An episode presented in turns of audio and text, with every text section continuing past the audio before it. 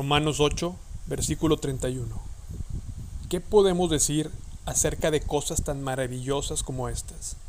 Si Dios está a favor de nosotros, ¿quién podrá ponerse en nuestra contra? Si Dios no se guardó ni a su propio Hijo, sino que lo entregó por todos nosotros, ¿no nos dará también todo lo demás? Dios nos dio a Jesucristo para que muriera por ti, por mí, para el perdón de todos los pecados de cada uno de nosotros individualmente. Se entregó a sí mismo, a su Hijo amado, para darnos salvación y vida eterna. ¿Quién se atreve a acusarnos a nosotros, a quienes Dios ha elegido para sí? Nadie, porque Dios mismo nos puso en la relación correcta con Él. Entonces, ¿quién nos condenará? Nadie, porque Cristo Jesús murió por nosotros y resucitó por nosotros y está sentado en el lugar de honor a la derecha de Dios e intercede por nosotros. Dios no condena a sus hijos, porque fuimos lavados por la sangre de Cristo. Entonces, ¿quién nos condena? En Apocalipsis 12 nos dice que Satanás nos condena de día y de noche, todo el tiempo. Pero Dios no es quien nos condena. El Espíritu Santo nos convence de pecado pero no nos condena. Un convencimiento es para que haya arrepentimiento de nuestra parte. Cuando alguien se siente condenado, nunca se siente perdonado. No se siente una criatura nueva y no ha entendido lo que es en Cristo. El Espíritu Santo nos acerca al Padre, nos da ánimo, nos estimula. En cambio, la condenación de Satanás nos hace alejarnos del Padre escondernos, nos causa tristeza, depresión, sentimiento de culpa, pensamientos suicidas. El Espíritu Santo nos está llamando a reconciliarnos con el Padre, a vivir en el amor, a obedecer a Dios. Recuerda que tenemos a Jesucristo que nos defiende de las condenaciones de Satanás con el Padre. Primera de Juan 2. Si alguno peca, tenemos un abogado que defiende nuestro caso ante el Padre es Jesucristo, el que es verdaderamente justo. Él mismo es el sacrificio que pagó por nuestros pecados, y no solo los nuestros, sino también los de todo el mundo. ¿Acaso hay algo que pueda separarnos del amor de Cristo? ¿Será que Él ya no nos ama? Si tenemos problemas o aflicciones, si somos perseguidos, o pasamos hambre, o estamos en miseria o en peligro, o bajo amenaza de muerte, Claro que no. A pesar de todas estas cosas, nuestra victoria es absoluta por medio de Cristo, quien nos amó. Estoy convencido de que nada puede jamás separarnos del amor de Dios. Ni la muerte ni la vida, ni los ángeles ni demonios, ni nuestros temores de hoy, ni nuestras preocupaciones de mañana, ni siquiera los poderes del infierno pueden separarnos del amor de Dios. Ningún poder en las alturas ni en las profundidades pueden separarnos del amor de Dios que está revelado en Cristo Jesús nuestro Señor. Nada puede separarme del amor de Dios, ni siquiera la condenación de Satanás.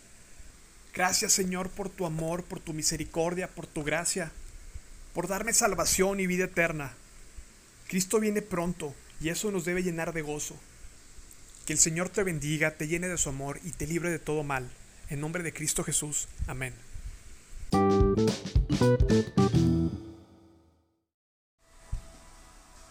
El pecado no es malo porque está prohibido.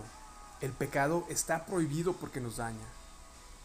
Nuestro Dios es un Padre amoroso que se interesa por cada uno de nosotros y quiere que estemos bien, que seamos prósperos y felices. Él sabe que hay cosas que son destructivas para nosotros. Ciertas cosas que Él sabe que nos causan dolor y tristeza. Y es debido a ese gran amor que nos tiene que nos dice que debemos evitar esas cosas. Están prohibidas porque nos dañan, porque son destructivas y porque no nos convienen. Dios nos ama incondicionalmente.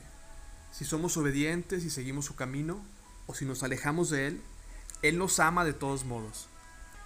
El problema es que si yo tomo la decisión de vivir apartado de Él y vivo en pecado, eso me va a causar dolor, tristeza, pena, infelicidad, depresión, miseria, desesperación, etc. Él es nuestro Padre y se aflige al vernos así. Efesios 4:30. No entristezcan al Espíritu Santo de Dios con la forma en que viven. Recuerden que Él los identificó como suyos. Y así les ha garantizado que serán salvos el día de la redención. ¿Qué es redención? Es el perdón de los pecados y supone la reconciliación con Dios para aquellos que alcanzan la vida eterna. Tenemos redención mediante la sangre de Cristo y el perdón de nuestros pecados. Nuestro Padre está triste. No está triste conmigo cuando peco, pero triste por mí por las consecuencias de mi pecado. Porque Dios perdona cada uno de mis pecados. Pero el pecado tiene consecuencias y eso no lo podemos evitar. La Biblia nos muestra cómo el rey David, siendo un siervo de Dios, alguien que tenía un, un, corazón conforme al corazón de Dios, que era obediente, que amaba a Dios, que lo exaltaba, lo glorificaba, que venció a Goliat gracias a Dios, pero tropezó como humano y pecó. Dios lo perdonó, pero su pecado tuvo graves consecuencias que no pudo evitar y le trajeron mucho dolor, tristeza e inclusive la destrucción de su familia. El pecado es peligroso y nos causa mucho daño. Puede ser que tengas un placer momentáneo, pero las consecuencias son inevitables y pueden llegar a destruirte. Dios nos ama, murió por nosotros, por pagar el precio de mi pecado. He sido perdonado y redimido por su sangre, y ahora soy salvo y tengo vida eterna. Cierro con esta parábola de la higuera estéril. Un hombre plantó una higuera en su jardín y regresó varias veces para ver si había dado fruto, pero siempre quedaba decepcionado. Finalmente le dijo al jardinero, llevo tres años esperando y no ha producido un solo higo. Córtala, solo ocupa espacio en mi jardín. El jardinero respondió, Señor, dale otra oportunidad y déjala un año más, y le daré un cuidado especial y mucho fertilizante. Si el año próximo da higos, bien. Si no, entonces puedes cortarla. Que el Señor te bendiga